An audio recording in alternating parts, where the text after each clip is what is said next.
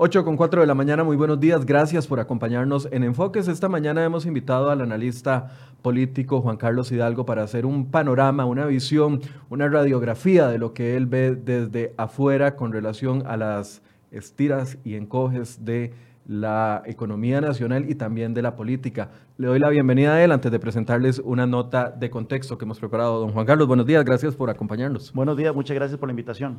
Gracias. Vamos a ver una nota de contexto que hemos preparado para ustedes y después entramos de lleno en la conversación del día de hoy.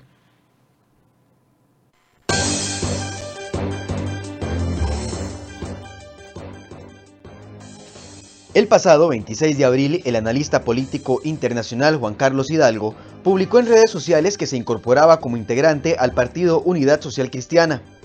El analista del Instituto Cato para América Latina dijo textualmente en aquel entonces que se ponía a disposición para contribuir a hacer de la Unidad un partido moderno con vocación reformista. Según Hidalgo, la Unidad es una agrupación política como de tienda amplia, donde los liberales tienen un espacio para crecer en sus filas.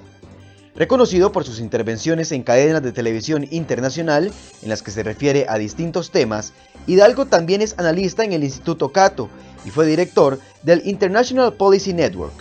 Hidalgo fue un militante del movimiento libertario. Sin embargo, él mismo se calificó como un militante bastante irregular. Posteriormente, 12 años después de estar en estas filas, decidió dejar la agrupación. Ahora su relación es con el Partido Unidad Social Cristiana, con el que comparte muchas líneas de pensamiento, en especial con la fracción legislativa. Y si no, veamos algunos ejemplos de sus publicaciones en redes sociales. Fuertes fueron sus críticas contra el Poder Ejecutivo, luego de que trascendiera el contrato firmado entre la Caja y los sindicatos del sector salud. Sabemos más usted y yo de lo que ocurre en la Caja que el presidente de la República, escribió. También ha mostrado su descontento con los privilegios que obtienen algunos empleados del sector público, como el enganche médico, del que se quejó en Twitter el pasado 7 de agosto. Pero dejemos que sea él mismo quien, en vivo, se refiera a los temas más polémicos del país y cómo su visión para solucionarlos se relaciona con la de la agrupación que hoy lo recibe. Hoy, en Enfoques, profundizamos.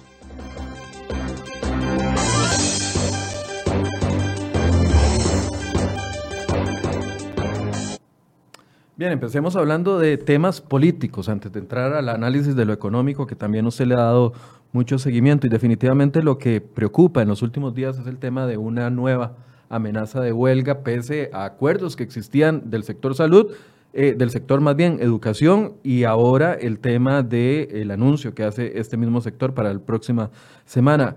¿Cómo, se, ¿Cómo ve usted, cómo analiza el estire y encoge de fuerzas entre los movimientos sindicales y esta negociación con respecto al proyecto de reforma a las huelgas? Creo que el presidente de la República tiene toda la razón al decir que un tigre anda suelto. Eh, la metáfora que él utilizó para referirse a esta actitud voraz, sin escrúpulos de los sindicatos del sector público, que han demostrado que no tienen ningún tipo de contemplación en incurrir a los más viles chantajes, paralización de servicios esenciales como la salud, para tratar de defender sus privilegios y defender sus gollerías.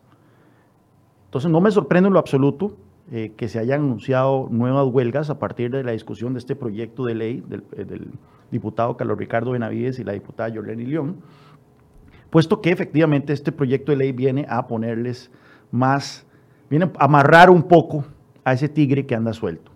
Ahora bien, creo que es imperativo que si vamos a hacer las cosas bien con este proyecto de ley, tenemos que tener dos cosas claras.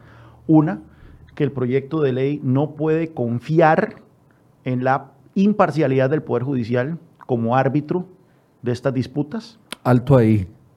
Es muy fuerte lo que se está diciendo. No se puede confiar en las autoridades judiciales, que son los que tienen que resolver al final en tribunales laborales lo que vaya a suceder, lo que definan los diputados ahorita o lo que ya está establecido en la ley anterior. No se puede eh, confiar en el Poder Judicial. Eh, el Poder Judicial es juez y parte en estas disputas. El Poder, Judicial, hoy veo la nota de que solo en el, se aumentó, en el último año se aumentó en 2 mil millones de, de colones eh, el presupuesto para pluses salariales.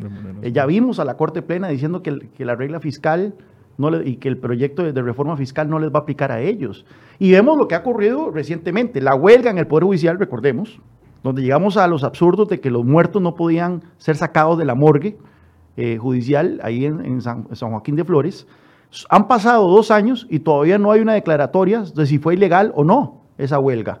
Y vimos lo que ocurrió en las últimas huelgas eh, del año pasado, en donde en primera instancia muchas huelgas fueron declaradas ilegales, pero luego los juzgados de trabajo en segunda instancias eh, terminaron declarando legal muchas de las huelgas, incluyendo la huelga de Recope, en donde se dijo que la distribución de combustibles no es un servicio esencial eh, para el país. Entonces no podemos confiar en el Poder Judicial. Entonces por eso este, este proyecto de ley tiene que venir bien blindado. Y lo otro es eh, la moción que presentó el diputado Pedro Muñoz para eh, incorporar a Costa Rica en el concierto de países desarrollados y, y occidentales normales en donde la huelga no se paga. O sea, Costa Rica es una aberración en donde los sindicalistas se pueden ir a huelga 100 días y les continuamos pagando los salarios. En el resto del mundo, en el momento que se van a huelga, se suspende el contrato laboral. Dejan de trabajar, se les deja de pagar. Y por lo tanto, creo que estas, estas dos eh, vertientes, aristas, en la discusión del proyecto de ley de huelgas tienen que ser eh, muy bien sopesadas. Ojalá se incorpore esa, esa moción. Eh, de tal forma que amarremos de una vez por todas a ese tigre. Ahora, en ese amarre de ese tigre, siguiendo la, metáfora que usted está poniendo y repitiendo del presidente, en ese amarre de tigre han saltado los sindicatos diciendo de que existe una ola eh, política de pensamiento liberal que busca cercenar los derechos de los trabajadores, que va en detrimento de los logros alcanzados a través de años de negociaciones eh, sindicales con eh, el Estado. Y son muy claros y su público lo cree, su público que son esos 300 mil trabajadores públicos que uno lo nota cuando uno hace un programa como de este tipo y comienzan a llegar los comentarios diciendo, no, lo que quieren es atropellar el derecho que han logrado o los derechos que han logrado los trabajadores. Eh, la voz más clara de José María Villalta. Sí, eh, a mí me llama la atención porque eh, creo que los sindicatos no están en una campaña de relaciones públicas para ganarse el corazón y el apoyo del pueblo costarricense. Eh, ellos quieren imponer su voluntad a través de la fuerza, a través del chantaje. Eh, sí, pero sí, claramente cuenta con el apoyo bastante firme de mucho empleado público. Hay, yo veo también comentarios de empleados públicos que no están de acuerdo con los sindicatos, pero hay mucho empleado público que lamentablemente eh, se ha comido el cuento de que esto es una guerra contra ellos. Y esto no es una guerra contra el empleado público, esto es una guerra por tratar de rescatar las finanzas del país. O sea, si no se logran implementar las medidas de contención del gasto eh, incorporadas en la reforma fiscal, este país se va para una crisis. Se va por una crisis como no hemos visto en una generación. La pobreza se va a disparar. Eh, y la gente que se va a ver afectada somos todos, incluyendo los empleados públicos. Así que es una cuestión de, sentido común, de sensatez, lo que se está tratando de hacer. Yo creo que uno de los mejores ejemplos eh, es la situación de Habdeba en este momento, donde durante años eh, se asumió o se dio por sentado de que Habdeba era una institución que iba a permanecer el resto de la eternidad ahí. Cuando viene el contrato de concesión y viene y caen en estos problemas económicos, ahora estamos sufriendo las dos consecuencias. Una tragedia de que 800, 900 empleados, eh, muchos de ellos, no todos, pero muchos en una etapa laboral productiva se vayan a quedar sin trabajo y por otro lado, el gasto que vamos a tener que incluir como país para poderlos eh, cesar de su, de su trabajo. Una institución que durante años también utilizó la herramienta de eh, la huelga para torcer brazos pues claro. Mira, tenemos que ver cómo está la situación económica del país en este momento. Vemos que la confianza del consumidor, ayer salió, ¿verdad? La encuesta de, la UCR respecto, está en su punto más bajo en 17 años. Pasó de 36 a 28. Ya tenemos sectores de la economía abiertamente en recesión. La economía se está desacelerando de una manera marcada y ahora se va a agravar esto con, con las nubarrones que están eh, en el horizonte y eh, contexto externo. Eh, desempleo de casi el 12%, la informalidad pasó de un tercio a casi la mitad de la fuerza laboral eh, económicamente activa. Estamos en un proceso de empobrecimiento nacional. Eh, a mí me llama mucho la atención y por supuesto que hay una encuesta de Sid Gallup que tal vez respalda lo que voy a decir, pero mayormente evidencia anecdótica a partir de conversaciones. Mucha gente ya se quiere ir del país. gente de mi edad, o un poco menor, un poco mayor. Cuando uno habla con ellos y lo que, la reacción que dicen es, aquí lo que hay que hacer es empacar y, buscar eh, oportunidades en, otras partes. Eso, Costa Rica nunca ha sido una nación de migrantes. Pero ya esa es como la retórica que uno empieza a oír, un pesimismo absoluto. La gente no espera estar mejor dentro de cinco años, espera estar peor. Así que esto tiene, esto tiene una, raíz muy identificable y es cómo el país se ha, vuelto un país caro, el costo de vida es alto, eh, los impuestos son altos, la desconfianza que genera en los actores económicos, llámese consumidores o llámese empresarios o inversionistas, el hecho de que la situación fiscal del país sigue pendiendo de un hilo, eh, como que se, eliminó ese sentido de urgencia que había hace un año alrededor de la discusión del proyecto de reforma fiscal, pero si nosotros vemos los indicadores, el endeudamiento este año va a ser peor de lo que se proyectaba originalmente, el déficit fiscal del primer semestre fue más alto de lo que fue el año pasado, la cosa no ha mejorado casi que en lo absoluto en materia fiscal. Seguimos caminando directo a un despeñadero. Así que tenemos que tener muy claro las causas de este, de este, de este problema. Costa Rica es un país que tiene sectores económicos que son de clase mundial, que podemos competir abiertamente con otros países, eh, incluso países desarrollados. Pero tenemos un gran lastre en este país que se llama el sector público el sector público, y nuevamente no quiero decir que el sector público son los empleados públicos, sino un aparato estatal anquilosado, eh, caro, ineficiente y que ha encarecido el costo de vida, ha encarecido los costos de producción en Costa Rica, ha encarecido el consumo a partir de toda clase de impuestos y que bueno, y eso es lo que tenemos que resolver.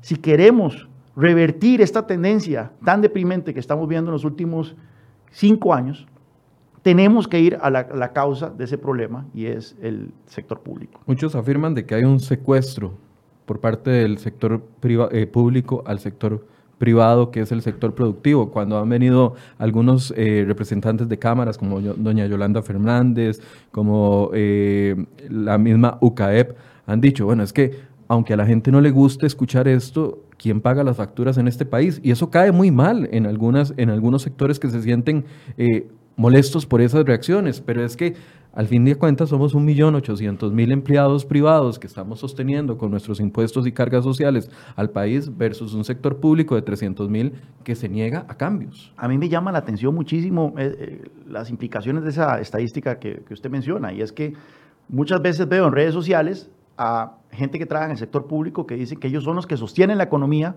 y que ellos son los que sostienen el aparato estatal con sus impuestos.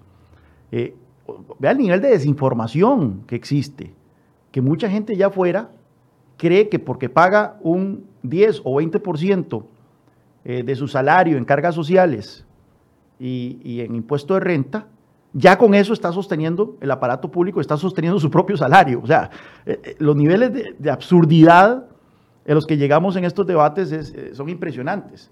Pero ciertamente, eh, aquí ah, lo ideal sería que los sindicatos del sector público en Costa Rica llegasen a adoptar una, una, posición similar a lo que ocurrió en Irlanda. En Irlanda el país estaba en una situación muy parecida a la de Costa Rica. Alto desempleo, deuda por encima del 100% del PIB, eh, elevadísimo déficit fiscal, una sangría de personas que se iban, o sea, el principal producto de exportación de Irlanda era su gente, que se, que se, iba en masa a emigrar. Y bueno, hubo un entendimiento finalmente entre la clase política, el sector productivo y los sindicatos para transformar la economía de Irlanda, reducir el tamaño del Estado, reducir el tamaño de la planilla estatal, pero a cambio sí de garantías de parte de los políticos, de la clase política de Irlanda, de que los salarios no se iban a ver socavados por la inflación, de que iba a haber este, mayores oportunidades eh, de crecimiento salarial a partir de la dinamización de la economía. Y eso es lo que ocurrió. Irlanda pasó de ser el tercer país más pobre de la Unión Europea, de la Comunidad Europea en ese momento, a ser el segundo más rico en cuestión de 15 años. Y los trabajadores irlandeses hoy no se quejan de ese gran acuerdo nacional que hubo en ese país. Eh, me llama la atención la miopía la, la falta de visión de los dirigentes sindicales de este país que no se dan cuenta de que si no se hace algo, todo el país se va para el despeñadero. No solo el sector privado, sino ellos también. Ahora, eh, hablando de argumentos que se utilizan para resistirse al cambio, y vamos a entrar en, un aspecto que también ha llamado mucho la atención y que ha sido un argumento repetitivo, es el tema de las autonomías. La autonomía del Poder Judicial, la autonomía de la Caja Costarricense del Seguro Social, la autonomía de eh, otros sectores, universidades públicas. Eso ¿Cuánto pesa en la discusión en el sentido de que retrasa las decisiones importantes, como ya lo vimos en la Caja del Seguro Social, con el famoso acuerdo, nos metimos y nos metieron, porque en realidad no nos metimos, porque nadie ni siquiera nos informó qué se estaba firmando entre el ministro de la Presidencia, el presidente de la Caja y los sindicatos. Nos metieron en un pleito legal que puede tardar cinco o seis años en resolverse y atrasando decisiones importantes que se tenía entendido por parte del Ministerio de Hacienda, por lo menos lo tenía clarísimo, parece que en Casa Presidencial no, pero en el Ministerio de Hacienda sí, de que la regla fiscal se aplicaba para todos. Sí, bueno, eh, yo creo que el tema de la autonomía no, no se presta para que estas instituciones se declaren repúblicas independientes. Apoyo completamente lo que ha dicho la ministra de Hacienda. Bueno, si son tan autónomos, busquen sus propios recursos. Eh, los recursos de todas estas instituciones vienen del gobierno central, eh, a partir de la recaudación de impuestos que hace de los contribuyentes. Eh, costarricenses. Así que eh, no da para, para eso, ojalá, y nuevamente empecé la entrevista diciendo que no podemos confiar en el Poder Judicial, pero ese va a ser el último lugar donde se diriman muchas de estas disputas, en la sala constitucional. Ahora bien, yo creo que la sala constitucional ha dado por lo menos señales de un poco más de responsabilidad y madurez de lo que hemos visto del resto del Poder Judicial. Eh, lo vimos, por ejemplo, cuando el año pasado la Corte Plena dijo que la reforma fiscal afectaba su eh, funcionamiento, eh, atentaba contra su autonomía y por lo tanto tenía que aprobarse con 38 votos. Y luego la Sala Constitucional vino y dijo, no, eso no es cierto. y se aprobó con menos de 38 votos. Ahora muchas de estas disputas en materia de autonomías, en materia de los llamados derechos adquiridos, que nuevamente esa es una invención eh, del sistema jurídico nacional, de que si usted le da un privilegio, por más engorroso que sea, a un funcionario o a un pensionado, luego no se lo puede quitar o no, luego no se lo puede disminuir porque es supuestamente un derecho adquirido, eso no está en ninguna parte de la constitución política, pero se ha inventado y se ha metido en la jurisprudencia. Bueno, ojalá muchas de estas cosas logren eh, ponerse coto en la sala constitucional. Ahora, eh, ¿cómo ve la Asamblea Legislativa caminando en estos pasos? Bueno, la reforma fiscal fue un ejemplo de que pudieron llegar a acuerdos importantes, pero después viene esta discusión y la semana pasada nos saltan 12 diputados después de que la discusión parecía llevar un, no sé, una idea ya fija, encaminada con respecto al tema de eh, huelgas en servicios esenciales, por ejemplo, o huelgas en otros sectores, y nos saltan 12 diputados, encabezados por dos diputados de liberación, uh Franji Nicolás y Valladares, eh, no recuerdo el nombre en este momento, la diputada Valladares. Paola, creo, ¿no? Paola Valladares, correcto, y un grupo de rejuntado de algunos de los cristianos y salen eh, incluso tratando de traerse abajo el trabajo de unos seis, siete meses que ha llevado esta discusión. Sí, yo creo que eso más bien fue un distractor. Hay oportunismo. Yo creo ah, que eso fue un distractor. Eh, no creo que ese proyecto de ley o esa, esa moción tuviese ningún futuro, pero sirvió para distraer la discusión de lo que en verdad importa, que son las mociones que ha presentado el diputado Pedro Muñoz para que la huelga no se pague, para incluir la educación dentro de los servicios esenciales, para disminuir la cantidad de días en que el sector educación eh, se puede ir a huelga, que actualmente está en 21 días, hay varias mociones para reducirlo menos días, ¿verdad? Eh, y yo creo que eso fue como un distractor, de hecho, este, de repente nosotros vimos que todas las cámaras reaccionaron en pavor, en horrorizadas al proyecto de Frangi, y los esfuerzos y la atención de los medios se pusieron sobre derrotar esa iniciativa de Frangi en lugar de apoyar las otras mociones que sí tienen más posibilidad de ser incorporadas al proyecto de ley. Eh, no, no, de fijo no podemos hacernos ilusiones de que en todos los partidos hay diputados que eh, simpatizan con la agenda sindical, ya sea por convicción o por oportunismo político. Porque ven un capital político ahí para sus... Verán algún capital político, yo no sé cómo, yo no tengo evidencia, pero yo creo que una mayoría abrumadora de la población no simpatiza en lo absoluto con lo que están haciendo los sindicatos, pero ellos habrán hecho algún cálculo. Eh, lo cierto es que, yo, eh, que esta Asamblea Legislativa, al menos esa es mi opinión, es la que está mejor posicionada para hacer grandes cambios no solo en materia de derecho laboral, en materia de huelga, sino en otros rubros. Eh, no contamos con el obstruccionismo del PAC, como sí lo había en, otros, en otras ocasiones, ¿verdad? Recordemos que el PAC era el partido pro sindicatos, era el partido que firmaba acuerdos con Albino en el Teatro Melico de Salazar, era el partido que tenía diputados que se subían en patrullas, eh, en, protestas. Doña Carmen. Entonces ya, ya eso no está, ahora es un partido que se ha divorciado de los sindicatos, no sé si de manera permanente o por lo menos durante esta coyuntura del gobierno de Carlos Alvarado. Tenemos un presidente que parece estar entendiendo, no con la premura que uno desearía, no con la convicción que uno desearía, pero parece estar entendiendo la necesidad de amarrar este tigre y él fue el primero en utilizar esa analogía, ¿verdad? Que un tigre anda suelto. Eh, y bueno, y tenemos dos fracciones importantes como son Liberación Nacional y el PUSC, que mayoritariamente están muy, en la mejor de las disposiciones para avanzar estos proyectos en esa dirección. Ahora bien, no, no es una cuestión fija. Vemos que el otro día el diputado Roberto Thompson presentó unas mociones eh, también para sacar varios servicios como esenciales del proyecto de ley. O sea, no es una cuestión firme que uno pueda como firmar casi un cheque sobre la voluntad de, estos, de, la Asamblea Legislativa para moverse en esa dirección, pero sí vemos de que hay eh, esfuerzos positivos y es por eso que yo creo que no deberíamos de desaprovechar esta coyuntura que estamos viendo actualmente. Ahora, ¿cuál debe ser el próximo paso después del de, eh, proyecto de huelgas que ha generado muchísima, eh, muchísimos comentarios? ¿Cuál es el siguiente paso? ¿La reforma del empleo público? ¿Una reforma del Estado? ¿Qué, tiene que, ¿Por dónde debe irse enfocando la, la Asamblea Legislativa de acuerdo a su pensamiento? Reforma del empleo público es muy importante. Ahora bien, la reforma del empleo público tal y como la que ha presentado el gobierno, la retórica oficialista, la retórica del Poder Ejecutivo es de que ellos no quieren una reforma de empleo público fiscalista. fiscalista. Fiscalista.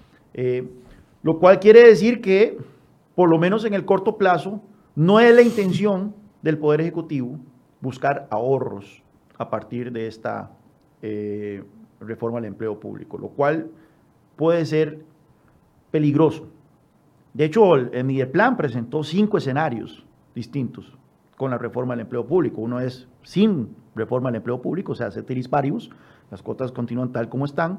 Y luego cuatro escenarios aprobada la reforma de, eh, empleo público dependiendo de, de, la vocación fiscalista de esta. Y en dos de los escenarios, el gasto público más bien aumenta en el corto plazo.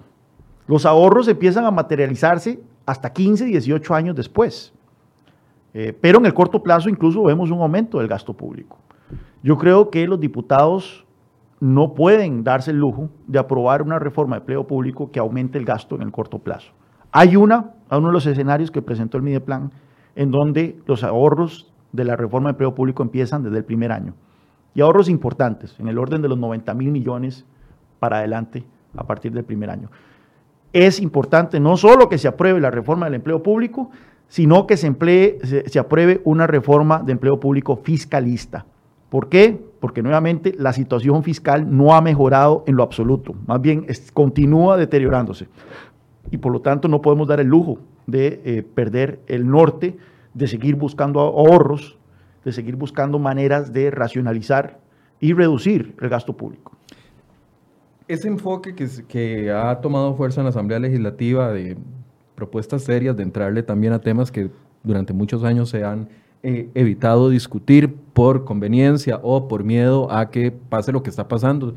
Hace un año, eh, las noticias son cíclicas, hace un año estábamos en la misma situación país en muchos aspectos, estábamos en la situación país con la huelga, estábamos iniciando la huelga que se extendió hasta diciembre, estábamos en temas de corrupción que ahora se vuelven casi que a repetir con personajes parecidos o o, muy cercanos, ese enfoque se debe mantener después de empleo público, ¿a qué más? Bueno, lo ideal sería una reforma institucional, ¿verdad? A mí me gustaría que empezáramos a... Fusión de instituciones, desaparición de instituciones, cierre instituciones. cierres. Eh, mira, estamos en una situación en donde curitas y parches ya no, va a ser la gracia.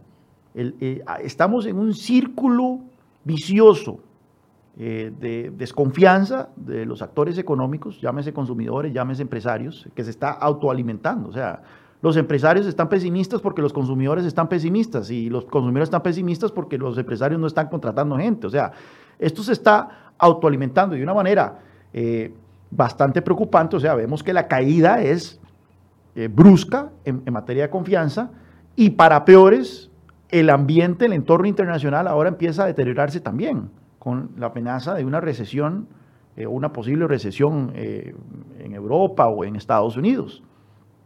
Así que se necesitan reformas estructurales ambiciosas eh, que manden señales contundentes a los actores económicos de que en verdad se va a dar un giro drástico en el rumbo económico.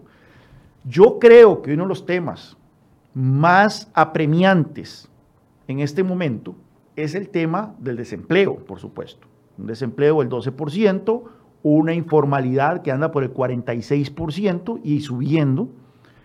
Y para hablar del tema del desempleo tenemos que entrarle a uno de los factores que está atizando este fenómeno, que es el tema de las cargas sociales, las elevadísimas cargas sociales.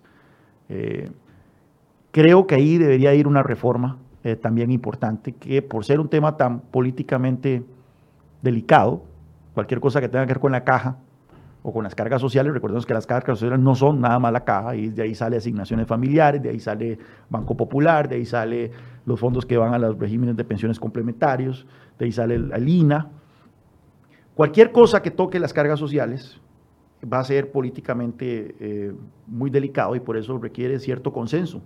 Ojalá de parte del Ejecutivo, pero también Liberación Nacional, el PUSC, eh, que apoyen una reforma para tratar de reducir las cargas sociales, y ver cómo hacemos un reacomodo de estas. Pero pareciera que eso no está en la visión de los políticos de, de, este país. Más bien veíamos la semana anterior cómo la SUPEM eh, más bien impulsaba subir el tema de las cargas sociales para pensiones específicamente hasta un 16%. Lo ve en el panorama. Vemos una junta directiva de la Caja Costarricense del Seguro Social que más bien está buscando subir de una u otra forma más aceleradamente aquel proyecto que había iniciado en los años 2005, me parece, 2006, de incremento al seguro de, salud. Vemos que no hay una motivación para que las empresas que están en la informalidad se pasen a la formalidad y contribuyan. Entonces, pareciera que vamos a, vamos a seguir siendo los mismos de siempre, pagando cada, vez menos. cada vez menos, porque además... Es círculos viciosos, hablemos de círculos viciosos. O sea, conforme se aumenten más las cargas, más gente cae en la informalidad,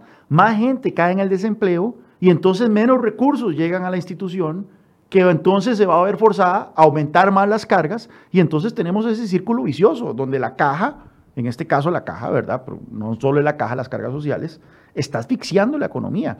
Se han presentado varios proyectos, ¿verdad? El, el diputado Pedro Muñoz ha presentado un proyecto para que se cotice únicamente por tiempo trabajado, ¿verdad? Si alguien quiere contratar un, un trabajador por tres días, no tenga que eh, eh, registrarlo en la caja y pagar una cotización como que si fuera un empleado tiempo completo, eh, para también aliviar el peso de las cargas sociales para los trabajadores independientes, que actualmente tienen que pagar casi un 20% en contribución a la caja, aliviar eso, bajarlo. Recordemos que la informalidad en el, tema de los trabajadores independientes es del 92%. 92% de los trabajadores independientes no, están cotizando a la caja. Y a nivel general andan en el 43%. Y no solo no cotizan a la caja, porque las cargas son altísimas, casi que un 20%, le chupan de, sus, de sus ingresos, sino que si, que si quieren, incluso si quieren pagar ese 20%, digamos que yo, Juan Carlos Hidalgo, mis 39 años, soy trabajador independiente, y llego y le digo a la caja, mira, quiero empezar a cotizar, la caja dice, bueno, ¿y qué ha estado haciendo usted en los últimos años?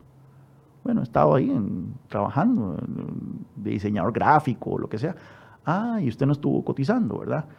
Bueno, vamos a calcular más o menos cuánto usted nos debe de aquí, desde, ahora, del 2006, eh, y le vamos a poner no solo una deuda, o sea, le vamos a cobrar lo que usted dejó de cotizarnos, sino que también le vamos a cobrar intereses. Entonces, claro, los incentivos para la formalidad son nulos. Entonces también se presentó un proyecto de ley para una amnistía para eh, el, tema de la caja. Eh, pero estas son medidas de corto plazo, son medidas que son positivas, pero las reformas estructurales que se necesitan eh, todavía no están sobre el tablero y hay que empezar a, por lo menos, a reconocer dónde echó el zapato. Si ya tenemos un consenso a nivel nacional, o por lo menos ya tenemos amplios sectores de la opinión pública, que reconocen abiertamente que hay que hacer algo, ya entonces podemos hablar de qué vamos a hacer. Pero en este momento ni siquiera eso. Nuevamente, vea, ahora le mencioné el tema de las cargas sociales y su primera reacción es, bueno, nadie está, poca gente está hablando de eso, ¿verdad? Lo hemos preguntado acá en las veces que ha venido don Román Macaya, las veces, las veces que ha llegado el presidente de la República y pareciera que eso no está ni siquiera en, en el borrador de borradores que tienen ellos para ir bueno, la Caja Costarricense tuvo una, eh, eh, se presentó una propuesta para eximir del pago de las cargas sociales, no me acuerdo exactamente cómo era, a las pequeñas, a las microempresas, ¿verdad? De menos de cinco eh, trabajadores, por, por, un, por, yo creo que eran por tres años, no, no recuerdo, pero había una propuesta para hacer algo sobre el tema, las, las cargas sociales, por lo menos para los pequeños y micro. Y bueno, ahí está durmiendo el sueño de los, de los justos en la caja. ¿Será, Juan Carlos, que el romanticismo romanticismo, voy a utilizar ese calificativo, el romanticismo por las instituciones de antaño, por lo que aportaron, por lo que construyeron, nos mantiene amarrados a, esos mismos formatos que no nos dejan avanzar. Y, ejemplo de ello es la caja, pero cuando se ha querido tocar, por ejemplo, el CNP, un, una institución que... un elefante blanco. Ahí a los 200 metros está el edificio y usted lo ve y parece un precario prácticamente, y más bien la propuesta es de no, eh, está muy mal, eh, hagámosle un edificio de 3 mil millones de colones, y uno dice, pero ¿dónde está eh, el, pensamiento del Ejecutivo con respecto a entrarle a, ese tipo de temas? No, bueno, Seguimos añorando las instituciones de antes, de antes sin modernizarlas, sin hacerlas más eficientes y mejores. No podemos pedirle peras al olmo, no podemos pedirle a Carlos Alvarado, a pesar de que el coqueteó entusiastamente en la campaña con la idea de que él era un Macron tico, ¿verdad? No podemos pedirle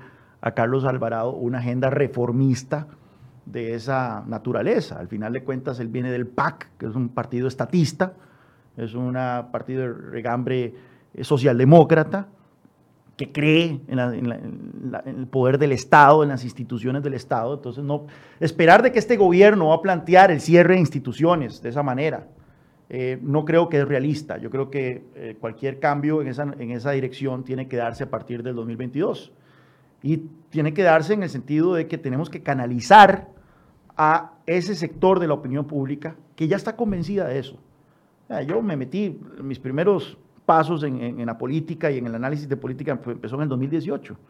En 2018, yo a los 18 años, en mi primer año en la universidad, Empecé a trabajar de manera honoren para un diputado del PUSC. En el 98. En el 98. Es que dijo 2018. No, no, no, imagínate. Eh, con 18 años el año pasado. la data así tan descaradamente está feo, ¿no? Me, ganó el subconsciente.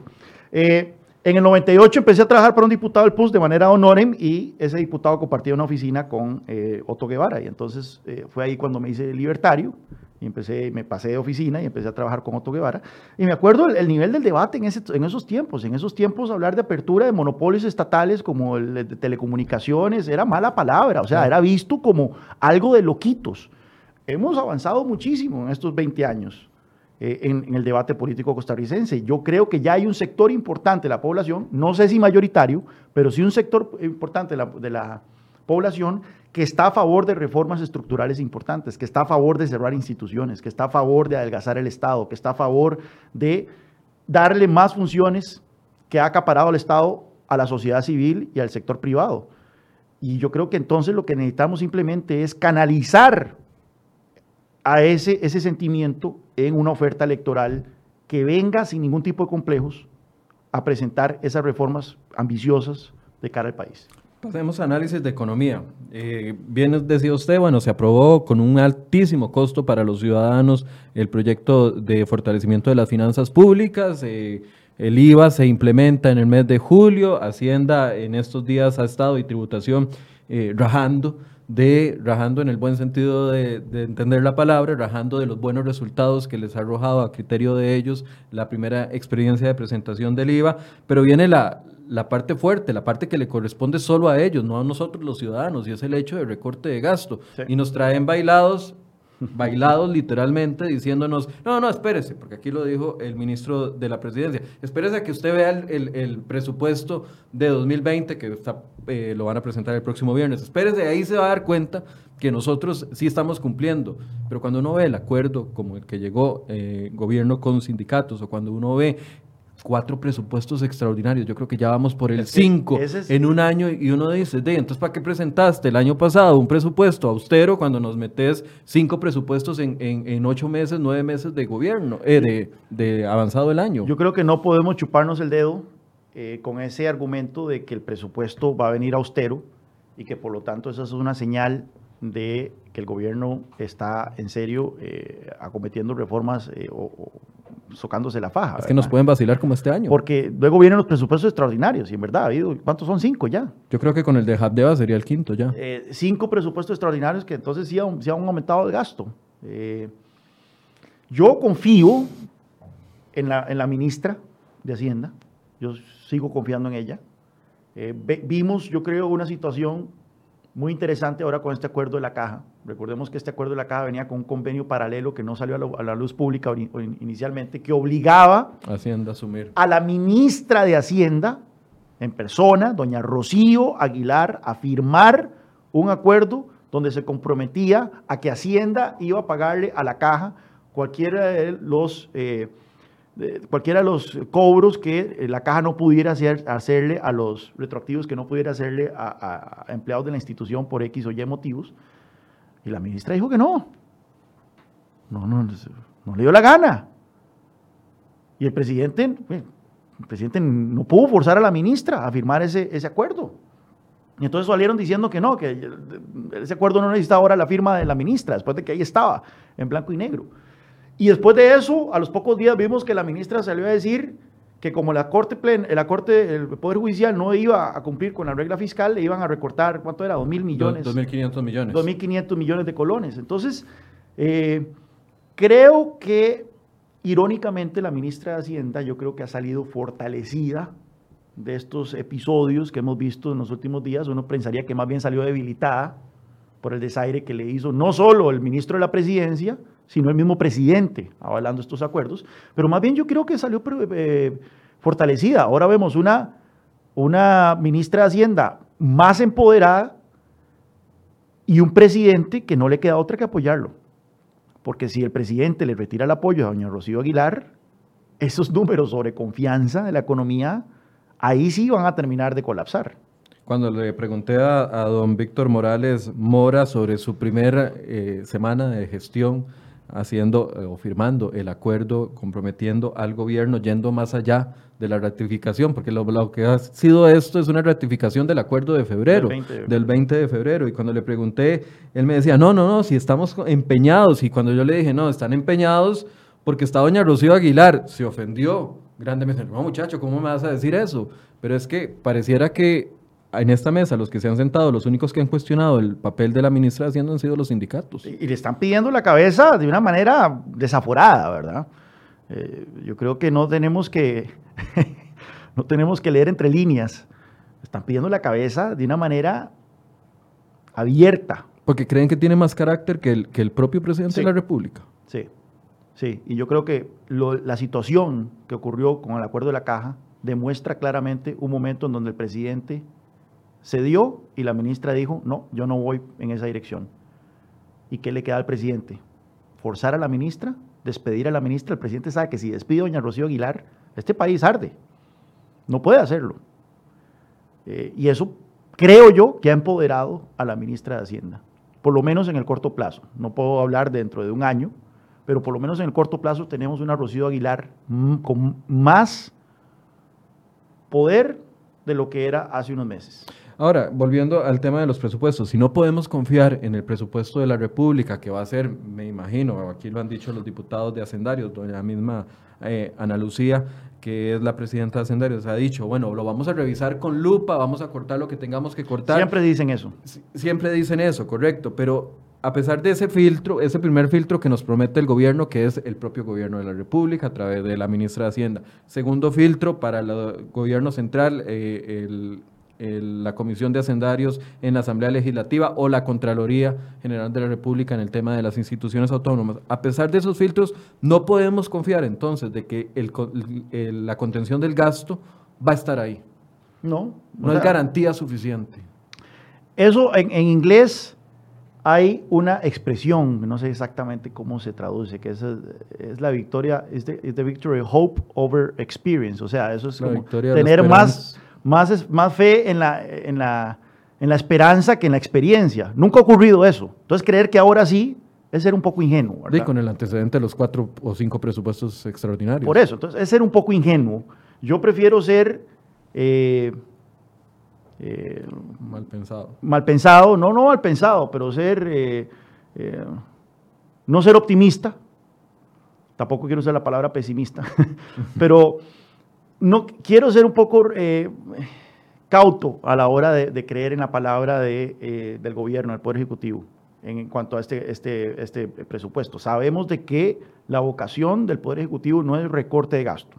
Desde un inicio dejaron que ellos no iban a recortar el gasto ello es contener el gasto. Y entonces si dicen, mira, el presupuesto del año pasado, si le excluís servicio de deuda y las pensiones, más bien decreció en 0,01%. Y, esa es la vocación de ellos, por lo menos el presupuesto ordinario. Ya vinieron los cinco eh, extraordinarios después. Que sería, interesante ver los resultados finales tras los presupuestos extraordinarios. Sería interesante, hay que, hay que ver cómo está la cosa. Pero lo que es cierto es que la situación fiscal se está deteriorando. El déficit fiscal en el primer semestre del 2019 terminó más alto que el año anterior, lo cual augura eh, cosas malas. Entonces, ¿cuál garantía le podemos pedir los ciudadanos al Ejecutivo con respecto a esto? De ese cumplimiento de contención de gasto, por lo menos, aunque no haya recorte, que por lo menos lo contengan. Mira, yo de manera sarcástica he puesto varias veces en Twitter que qué lástima que nadie advirtió esto antes, ¿verdad? Que se aprobaron los impuestos. Pero hubo muchas voces eh, primordialmente liberales, que advertimos de que la dinámica siempre ha sido, se aprueban primero los impuestos, se promete contención del gasto y nunca se viene la contención del gasto, nunca se vienen las reformas del gasto. Ahora se aprobó una reforma fiscal que en el mismo paquete venían medidas de contención del gasto, a diferencia de otras reformas fiscales, entre comillas, anteriores. Por ejemplo, la que Laura Chinchilla impulsó, eh, con apoyo del PAC, incluso se aprobó en primer debate y luego fue la sala constitucional la que se lo trajo abajo, era un aumento de impuestos absoluto, no, no contenía ni una sola medida de contención del gasto. En esta, a diferencia de, esfuerzos previos, sí venía en el mismo proyecto de ley una parte que era crear el IVA, ¿verdad? Una parte que era aumentos del impuesto de renta y otros impuestillos ahí, pero venía otros capítulos que era la regla fiscal y los, eh, el capítulo que tenía que ver con ponerle topes a las remuneraciones y cambiar las remuneraciones de porcentajes a, cifras nominales y demás. Pero bueno, ya hecha la ley y ya aprobada, ahora viene la parte de la, del cumplimiento, la ejecución, y vemos ahí entonces donde tenemos estas rebeliones abiertas por todas partes, empezando por la caja, pero también en las municipalidades, en la misma Junta de Protección Social, y donde entonces uno necesita un liderazgo presidencial fuerte. Por ejemplo, a Román Macaya se le debió haber despedido el 21 de febrero. Pero no, no se le despidió. Ahí sigue campante al frente de esa institución, eh, alcanzando estos acuerdos que abiertamente son ilegales. Son tan ilegales que ni siquiera decidieron consultarle a la Procuraduría sobre la legalidad del acuerdo. No, aquí se le preguntó a Román Macaya si estaba dispuesto y no lo... Porque ellos saben de que cualquier... No lo vio necesario. Cualquier opinión de la, eh, de la Procuraduría hecha a una consulta de la caja es de catamiento obligatorio y se hubiera hecho de una manera mucho más expedita que lo que ellos eh, decidieron que es ir a un, proceso de lesividad, que saben que eso va a patear la bola por 5 o 7 años. Quiero hablar de reactivación económica, pero voy a hacer una pausa para darles una noticia de última hora que estamos generando y ya publicando en crhoy.com. Jueces condenan a doña Ofelia Teitelbaum a nueve años de prisión ha sido confirmado. La exdefensora de los habitantes, Ofelia, Teitelbaum, fue condenada este jueves a nueve años de prisión por 32 de los 39 delitos que se le acusaba por documento falso. La exdefensora no recibirá ningún beneficio y quedará con medidas cautelares hasta que la sentencia quede en firme. Así lo detalló el juzgado penal del segundo circuito judicial conformado por los jueces Sergio Quesada, Jorge Tabach y Erika Calvo. Entonces, repetimos, exdefensora de los habitantes y exdiputada del Partido de Liberación Nacional, doña Ofelia Teitelbaum, condenada a nueve años de de prisión sin derecho a ningún tipo de beneficio adicional. Esta es noticia que se está generando en estos minutos. Ya tenemos el enlace ahí en la transmisión para que ustedes puedan eh, leer la nota completa sobre esto. Reactivación económica y lucha contra la corrupción, parece que tenemos que hablar también. Sí, bueno, reactivación económica lo que tenemos que tener claro nuevamente es que esto no se va a resolver con parches, de que este bache en el que estamos, y creo que la palabra bache es un poco generosa para describir la situación económica del país, no se resuelve con que tres empresas grandes vengan a establecer su sede aquí y contraten, abren 800 puestos de trabajo. Eso no va a resolver la grave crisis en materia de empleo que estamos eh, viviendo. Pero han sido suficientes las medidas que el gobierno ha señalado como reactivación económica, porque cuando yo le he preguntado, no solo a usted, sino a, muchos eh, analistas que están dándole seguimiento al pulso nacional, dicen es que no hay ninguna medida concreta de reactivación económica. Hay, hay mediditas, pero o sea, no, no tenés que preguntarle. los anuncios de empleos, esas cosas vienen de meses. No tenés que preguntarle a Juan Carlos Hidalgo si, han sido eh, suficientes o no. Hay que ver nada más los indicadores eh, de confianza empresarial, de confianza de consumidor, eh, el IMAE, para ver de que efectivamente no, no han hecho la gracia. Y es que, este, nuevamente, creo yo de que el gobierno cree que esto se va a resolver con parches. Estamos en una situación que se va a resolver primero hay que poner muchas cosas sobre el tablero. No es nada más bajando un poquito, eh, eh, mejorando un poquito el acceso al crédito, desentrabando un poco el proceso de trámites en Setena, eh, tal vez algunos agilizar un poco los procesos del Ministerio de Salud aquí allá.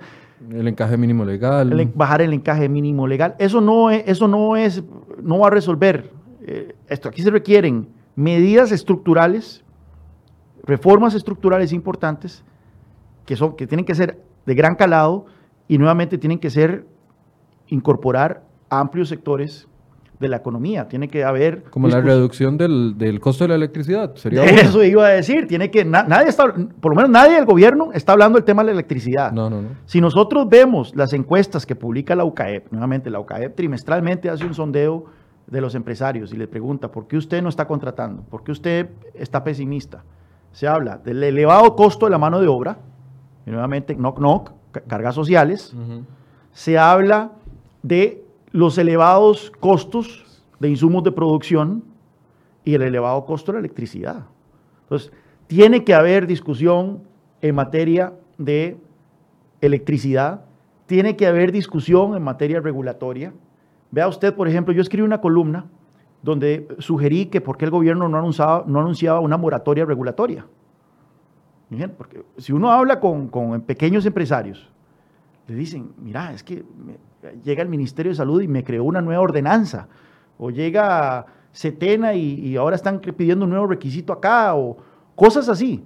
Entonces, ¿por qué no se, el gobierno anuncia, mira, de ahora en adelante no va a haber un solo, una nueva regulación, ni un nuevo impuesto por lo que resta de estos eh, dos años y medio de gobierno, por lo menos como una señal de confianza al sector productivo.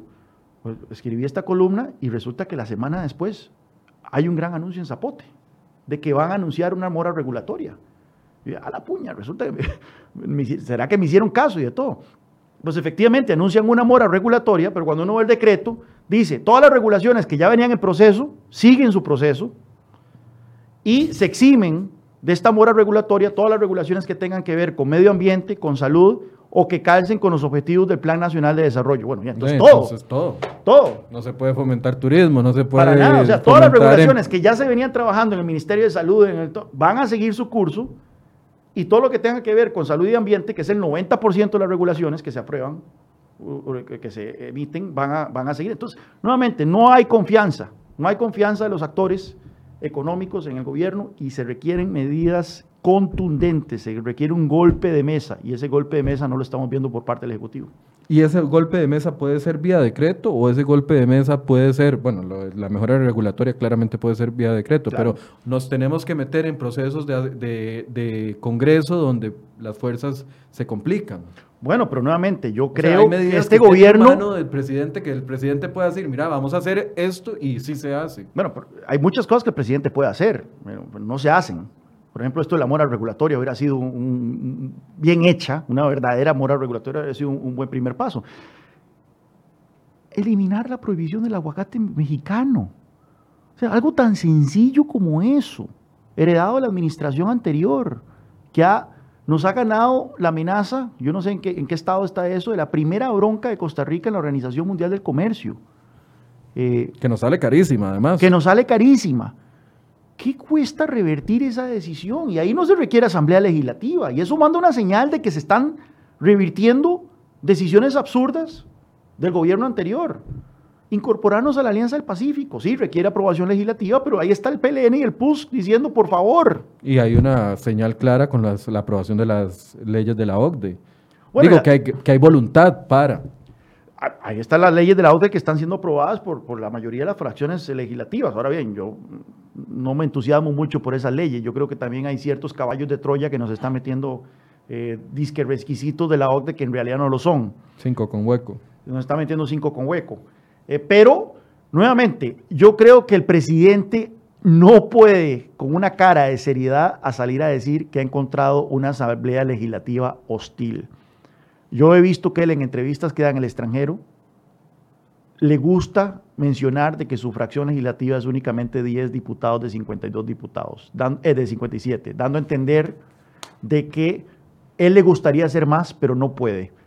Eso es una gran mentira, porque ha encontrado una de las asambleas legislativas más constructivas que hemos visto en tiempos recientes en Costa Rica. Bueno, cuando uno analiza los proyectos de ley importantes, ¿quién los ha impulsado? La oposición en este pues gobierno. o sea, Carlos Ricardo Benavides en el tema de la reforma fiscal, Jorleni León y Carlos Ricardo Benavides otra vez, Pedro Muñoz en el tema de huelgas que ha metido la mano. Y uno ve las leyes que proponen los, los miembros de eh, la fracción del PAC y uno dice, bueno, acoso, callejero, el tema... Meter a la cárcel a quien se quita un condón. Ese, ese tipo de temas que, aunque para un sector de la población son temas importantes y no les quiero bajar el piso, no tienen gran impacto en el, en el principal problema del país, que es el, problema económico. Hay que tener las prioridades claras. Y es que a mí me llama la atención porque la gente ni siquiera entiende qué significa la palabra prioridad, porque hay veces que me dice, bueno, pero todo puede ser una prioridad. No, la prioridad por definición no puede ser todo. Tiene que ser algunas cosas. Y en este momento la prioridad es la economía. Luego podemos discutir sobre salvar el delfín rosado del Amazonas.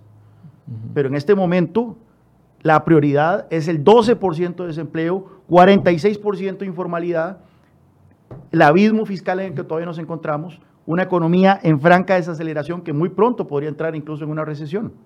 Ese es en este momento, y bueno, hay que ver los números de, la pobreza, que yo creo que salen ahora en octubre. Eh, pero no nos sorprendamos si la pobreza ha aumentado significativamente en el último año. Ya aumentó un punto porcentual entre el 2018 y el, entre el 2017 y el 2018. No nos sorprendemos que entre el 2018 y el 2019, los últimos números del INDEC nos digan que la pobreza aumentó todavía más. Hablando de prioridades, una prioridad del gobierno ha sido el famoso plan de descarbonización que impulsado con una primera medida que fue muy cuestionada. Aquí enfrentamos al eh, presidente de Recope. Y esa, y esa entrevista fue una de las, yo creo, catalizadores de que, de que todo el castillo de naipes del etanol se viniera abajo. Bueno, pero no han desistido del plan. Ahí sigue avanzando y sigue invirtiendo. Vemos un plan de descarbonización. El presidente se quiere eh, mostrar al mundo como el gran... Capitán Planeta. le dejo el calificativo a usted. Se quiere mostrar en esa línea verde, pero muchos le reclaman, ¿dónde está la línea roja que estamos viviendo en materia económica? No, nuevamente. Hay prioridades... Prioridades, las prioridades no las tiene claras. Mira, el tema ambiental es un tema importante.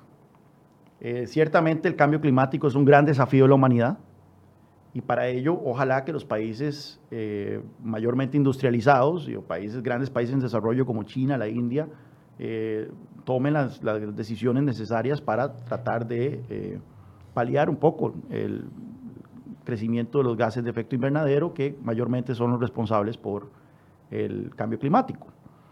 Sin embargo, Costa Rica es únicamente 0,02% de las emisiones globales. Lo que Costa Rica haga o deje de hacer en materia de descarbonización no va a mover pero ni medio milímetro el comportamiento del clima a nivel mundial. Entonces, ¿por qué si nosotros tuviéramos 5% de desempleo, superávit fiscal, una informalidad menor del 20%, digamos 15%. Sistemas de pensiones robustecidos. sistemas de pensiones que no van a quebrar en 10 años. Bueno, ahí sí podemos hablar de descarbonización y no tengo ningún problema entonces en que el presidente se quiera convertir en un líder mundial en ese tema y que salgan las portadas de las revistas internacionales y de todo. Pero no estamos en esa posición. Necesitamos medidas urgentes en materia económica y necesitamos liderazgo presidencial. Y la gente no entiende que hay un concepto económico muy, muy, eh, muy básico que define la economía, que es la escasez de los recursos. O sea, el tiempo, la atención del, del, presidente que le está dedicando al tema de la descarbonización es tiempo y atención que no le está dedicando a otras cosas. Y es por eso que me frustra muchísimo la insistencia. Y no solo eso, si por lo menos este plan de descarbonización fuese algo consistente, coherente, uno diría, bueno, eh, no es una prioridad, pero eh, por lo menos es algo que en ciertas circunstancias sería algo positivo. Pero por el momento, la única medida concreta, la única política concreta del plan de descarbonización es meter el etanol que no tiene absolutamente nada de amigable con el ambiente. Nada, el etanol genera, la producción de etanol genera más emisiones que los combustibles eh, fósiles porque requiere no solo eh, cultivos, monocultivos, que generan, el cambio de tierra genera grandes emisiones de CO2, y esto ha sido comprobado por una gran cantidad de estudios a nivel internacional. Entonces no me vengan a mí con ese cuento de la descarbonización. Eh, parece que el presidente está más enfocado en eh, su vanidad como líder mundial y en proyectar una imagen, ¿verdad?, de Capitán Planeta alrededor del mundo, que en realidad una agenda eh, de, eh, ambiental seria. Casi que el 90%, la última, yo, yo creo que tal vez esto ya bajó del 90%, pero sigue estando cercano al 90% de las aguas negras del país, van sin ningún tipo de tratamiento a, los, mares, a los ríos. Nuestros ríos son cloacas abiertas. Y aquí nosotros estamos tratando de resolver el cambio climático. ¿Por qué no nos enfocamos más bien en resolver problemas ambientales más urgentes y de mayor impacto para la ciudadanía, como por ejemplo es el tema del el alcantarillado público en, el país. 9 con 2 de la mañana, se nos fue la hora. Bueno, y aquí podemos seguir dos horas más. Una conclusión. pues bueno, no, eh, yo creo que el país, hay, hay una gran realización por parte de la opinión pública de que las cosas no están bien, de que no marchan bien, eh, hay un gran pesimismo por parte de la ciudadanía, se reflejan los diferentes indicadores sobre confianza eh, de los indicadores económicos, del rumbo de la economía. Lo que necesitamos es, habiendo descubierto el agua tibia, que las cosas no están funcionando, tenemos que aterrizar qué queremos como país, qué rumbo queremos, un rumbo de tratar de resolver esto mediante parches o empacar las maletas e irnos, como crecientemente oigo a gente que dice que aquí la solución es emigrar, o tratar de acometer cambios estructurales profundos para darle un giro drástico a, este país. Y yo creo que hay que por lo menos hacer el esfuerzo en esa dirección. Yo quiero hacer el esfuerzo en esa dirección. Si ya después uno fracasa, eh, por lo menos uno puede eh, irse del país y decir, lo intentamos, pero el liderazgo político en este país necesita ser mucho más ambicioso de lo que hemos visto en los últimos años. Esto es un país que no ha sufrido de guerrillas, que tuvo la decisión muy sabia de abolir el ejército, que no ha sufrido de grandes desastres naturales. Eh, ha sido un país bendecido en muchos, en muchos campos, entonces no se justifica que estemos tan mal. Tenemos que pensar en grande y yo espero que ese sea el rumbo que tome la discusión nacional de cara a la próxima elección. Y es que llama la atención porque en los próximos meses todo el mundo dice, bueno, el primer año de gobierno es el año de aprendizaje, el segundo año es el segundo año donde puede realmente hacer las cosas y ya del tercero en adelante... Y el tercer año es el, año de patear la bola. El, año de patear la bola. ya le está llegando ese año a don Carlos Alvarado. No, no, ya, ya, ya, lo vemos. El acuerdo de la caja es una patada de bola, pero olímpica. No, no hay otra descripción. Eh, y lo vimos en el gobierno anterior con el hueco fiscal que, que le dejó a un gobierno de su propio partido. Eh, ese es el problema con el tema, con el tema eh, fiscal aquí, ¿verdad? La gente cree que esto es un tema como una, una, una tabla de Excel, que, entonces uno, si hay una, una, deficiencia de ingresos, entonces se aumentan los ingresos vía aumento de impuestos y que entonces el gasto se puede recortar. No, eso, aquí tenemos que tener en cuenta un gran problema estructural y es que estamos lidiando con políticos que únicamente están cuatro años en el gobierno eh, y que por lo tanto tienen la capacidad de patear la bola y heredarle los problemas al que sigue. Entonces sí, podrán hacer algunos esfuerzos. Yo creo que Carlos Alvarado hizo la reforma fiscal porque no le quedaba otra. O sea, la, la alternativa de él era ser el nuevo carazo, de enfrentar una gran crisis económica como no se ha visto en 40 años. Entonces sí, hizo esas reformas, pero si nosotros vemos la retórica de Carlos Alvarado, candidato era totalmente contrario al tema de contención de gasto y, racionalización del gasto público y demás, o regla fiscal. La, palabra regla fiscal no aparece una sola vez en el plan de gobierno del PAC, por ejemplo. Pero bueno, no le quedó otra. Pero ya habiendo estabilizado un poco el barco, ya ahora pues sí puede pensar en el delfín rosado del Amazonas, en la descarbonización y demás, y patear la bola y dejarle eh, los grandes problemas a los próximos gobiernos. No puedo resistirme a preguntarle, ¿se ve usted como precandidato dentro del PUSC, luchando por una candidatura presidencial? No. ¿Cómo se ve entonces en, un, en, en, el panorama de las próximas elecciones? Yo me harté, me cansé de ver los toros desde la barrera, eso sí se lo admito. Eh, así que quiero una participación mucho más activa dentro del Partido de Unidad Social Cristiana. Eh, quiero hacer del Partido de Unidad Social Cristiana un partido moderno, un partido con una oferta fresca, ambiciosa de reformas económicas, que es lo que necesita este país, que cuando la gente diga cuál es el partido más serio en materia económica que hay allá afuera, piensen inmediatamente en el Partido Unidad Cristiana. Eh, y eso es lo que quiero contribuir. Y voy a estar más involucrado de ahora en adelante en ese, en ese rumbo. No se ve como precandidato presidencial, se ve como candidato a diputado. Eso lo vamos a ver. ¿Le gustaría? Es algo que no descarto, sí. Es el lugar donde se puede incidir. Pues yo creo que, nuevamente, ver los toros desde la barrera ya dejó de ser una opción. Eh, si hay una... Yo como liberal tengo, he tenido una relación de amor-odio con la política. O sea, al final de cuentas, el trabajo de los liberales es reducir el tamaño del Estado y eso significa reducir el, rango de acción de los políticos, de tomar decisiones que afecten a otros. Pero si hay algo que nunca he podido disputar, es de que en política no existen sillas vacías. Eh, y si uno no se mete, alguien más se va a meter. Y alguien más que probablemente tenga ideas que van en otra dirección. Entonces, si uno cuenta con ciertas facilidades en materia de, claridad de ideas, de comunicación, de poder transmitir estas, estos esta necesidad y estas ideas, pues debería aprovecharlas en ese, en ese sentido. Y sí, si esa es una, una opción eh, que se me abre, es una opción que voy a contemplar muy seriamente. Bien. Gracias Juan Carlos por el tiempo y la próxima vez que venga a Costa Rica te lo vamos a volver a invitar para hacer otro repaso por el panorama político. Por ahí, muchas gracias. Bien, gracias a ustedes también por su compañía. Los esperamos mañana a partir de las 8 de la mañana y les recuerdo que teníamos información y tenemos información de última hora con respecto a esta sentencia en primera instancia que se le da a doña Ofelia Teitelbaum por nueve años de cárcel por 34 delitos que le encontraron culpable por el tema de falsificación de documento. Vamos a darle seguimiento a lo que pase en los próximos días. Muchas gracias por su compañía y muy buenos días. Thank you.